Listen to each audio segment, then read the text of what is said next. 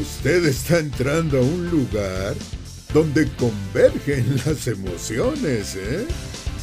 Bienvenidos a la colmena de Paco Colmenero. Hoy abrimos el teatro sobre las tablas. Bienvenidos a esta nueva temporada de La Colmena de Paco Colmenero. Estoy feliz de recibirlos a todos y aún más feliz de que está volviendo el teatro en vivo y bueno, hacer crítica a un musical me llena de emoción y de vida. El día de hoy vamos a hablar de The Prom.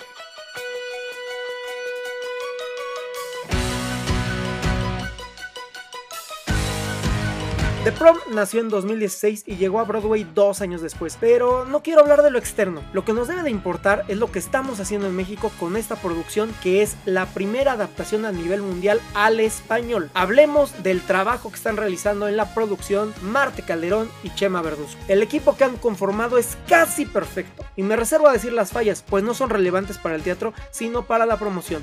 Nos quedamos con ganas de vestir más esta nota con fotografías y esperamos la oportunidad de poder mostrar nuestro trabajo en el ente y regalar imágenes que ayuden a enamorar a más gente de esta gran producción. Antes de empezar voy a decir lo que yo creo que debería de ser el tema difundir sobre The Pro. Creo que ha sido un gran error decir que es un musical con bandera gay. Justamente eso es lo que ataca la obra. No se trata de dividir o separar a la gente, esta es una obra de unidad. Si bien el tema es una chica lesbiana, bien podríamos estar hablando de cualquier otra discriminación, ya fuera por religión, raza o cualquier otra creencia, pero todo se resume en la canción de Emma, Corazón Audaz. Vamos directo a la crítica. Es un musical de gran formato que desde la primera nota estremece hasta los cimientos de todo el teatro, preparándonos para lo que viviremos por tres horas. Escenografía bien lograda, aunque lógicamente con algunos elementos que son más gringos, pero necesarios para el desarrollo de la obra. Aún creo que es difícil de entender para nosotros la importancia del prom al nivel que lo es para la cultura gringa. Pero ya que uno ve la obra, se da cuenta de que lo que realmente trata es de la aceptación y la unidad de la gente. El trabajo vocal realizado por Ruth Robles es de altísima calidad. He visto otros de sus trabajos y siempre me impacta cómo se esfuerza en sacar lo mejor y un poco más de cada uno de los involucrados. No importa si son solos, duetos o toda la compañía, el sonido de las voces es hermoso. Me urge que puedan sacar el disco de la obra para que todo el mundo pueda disfrutar de la compañía y del trabajo que ha realizado Ruth. La coreografía acá cargo de Alejandro Antillón es increíble. Parece que todos están compitiendo por ver quién lo hace mejor. Difícil mantener esa energía, pero vaya que lo logran. Alberto Albarrán es el director de orquesta que está totalmente comprometido con la obra. Perfecto trabajo en el foso, gran precisión para coordinar los momentos musicales en escena. No le encuentro fallas a su trabajo. Solamente, ¿será que puedan sacar la pista de algunas canciones para poder interpretarlas en casa?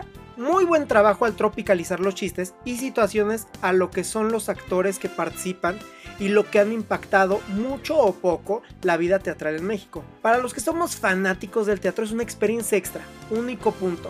Ningún medio mencionado hace crítica teatral. Esa solo se encuentra aquí en la colmena. Vamos ahora con los actores. Gran alegría es para mí a personal ver a Oscar Carapia en el escenario bailando y actuando. Es uno de esos caballos de batalla dentro de muchos proyectos y verlo ahí divirtiéndose es algo que me llena el corazón. Una inspiración para muchos. No hay límites después de lo que hace en el escenario. Gracias por abrir puertas y sueños. No estoy seguro, pero quiero pensar que el personaje está inspirado por un RP del mismo nombre. Desmiéntanme si me equivoco. Beto Torres es un hombre que vemos en varias obras de teatro. Aquí le tocó interpretarnos a muchos que asistimos al teatro. Es el fan del teatro. Para mí es hermoso su número musical, pues es una carta de amor que muchos quisiéramos cantarle a los protagonistas de tantas obras que hemos ido a ver. El teatro importa y lo vamos a seguir apoyando cuando se trate de gente como él que ama las tablas. Lo dije en su momento, las versiones de otros musicales no le ayudaban a Daily Parotti. En The Prom por fin el tiempo me da la razón. Qué diferente verte en un musical que no es una reposición, en un musical adaptado a nuestro español. No necesitas el primer crédito para brillar. Con los momentos que tienes haciendo bien tu trabajo, basta y sobra. Dai, tú sabes que muchas veces he dicho que tienes un chingo de potencial y es una alegría para mí verte en un musical que está bien generado para México que puedes cantarlo fácilmente y con letras que se puede aprender el público, con un audio que te deja lucirte y muestra el por qué te han puesto en el lugar en el que estás. Amplia gama de emociones que desarrolla.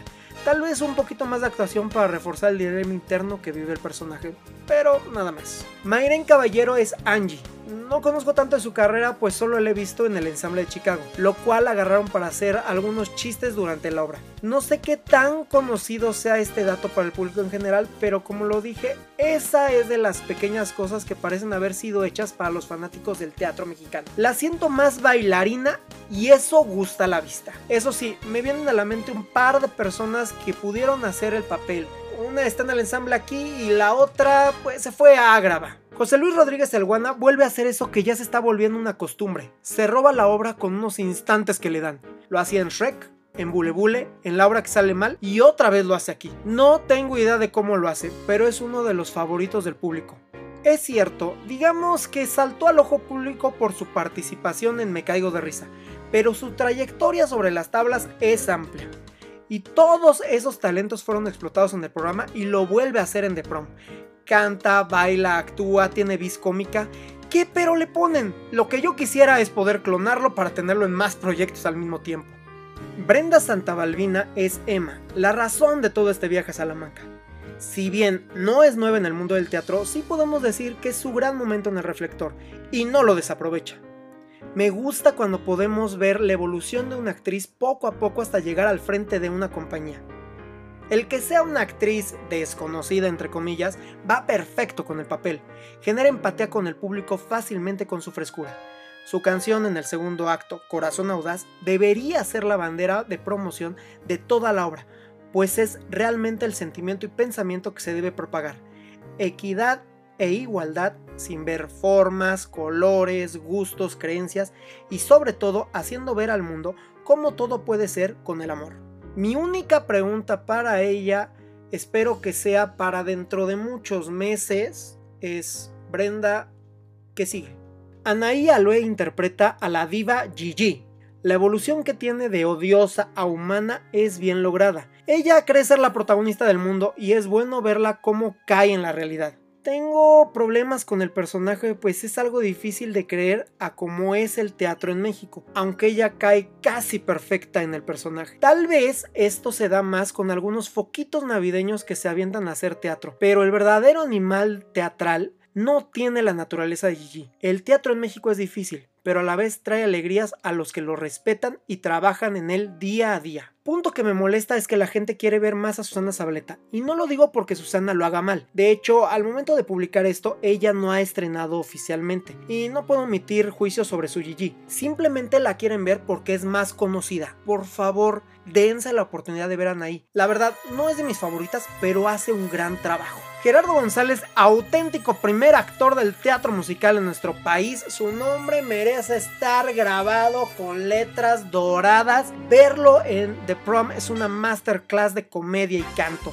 Nada lo limita, trabaja bien solo llenando el escenario y en los números donde está acompañado hace brillar a sus compañeros en escena. En los números de baile se pone a la par de los jóvenes y se vuelven todos uno solo. Con él me sale lo fan, soy honesto, pues siempre es un ejemplo de trabajo. Necesitamos que las nuevas generaciones aprendan de él y que esa magia nunca muera. Solo me venía a la mente un posible cover para este verdadero titán del teatro mexicano y me tardé mucho en pensar quién podría hacerlo. Eso solamente demuestra lo memorable que se vuelve su Benny Torres. Postdata, mi querido Gerardo, qué bueno que vuelvas a este teatro a triunfar después del bodrio que quiero borrar de mi mente. Lo único malo que tiene de prom es el alto precio, aunque está totalmente justificado.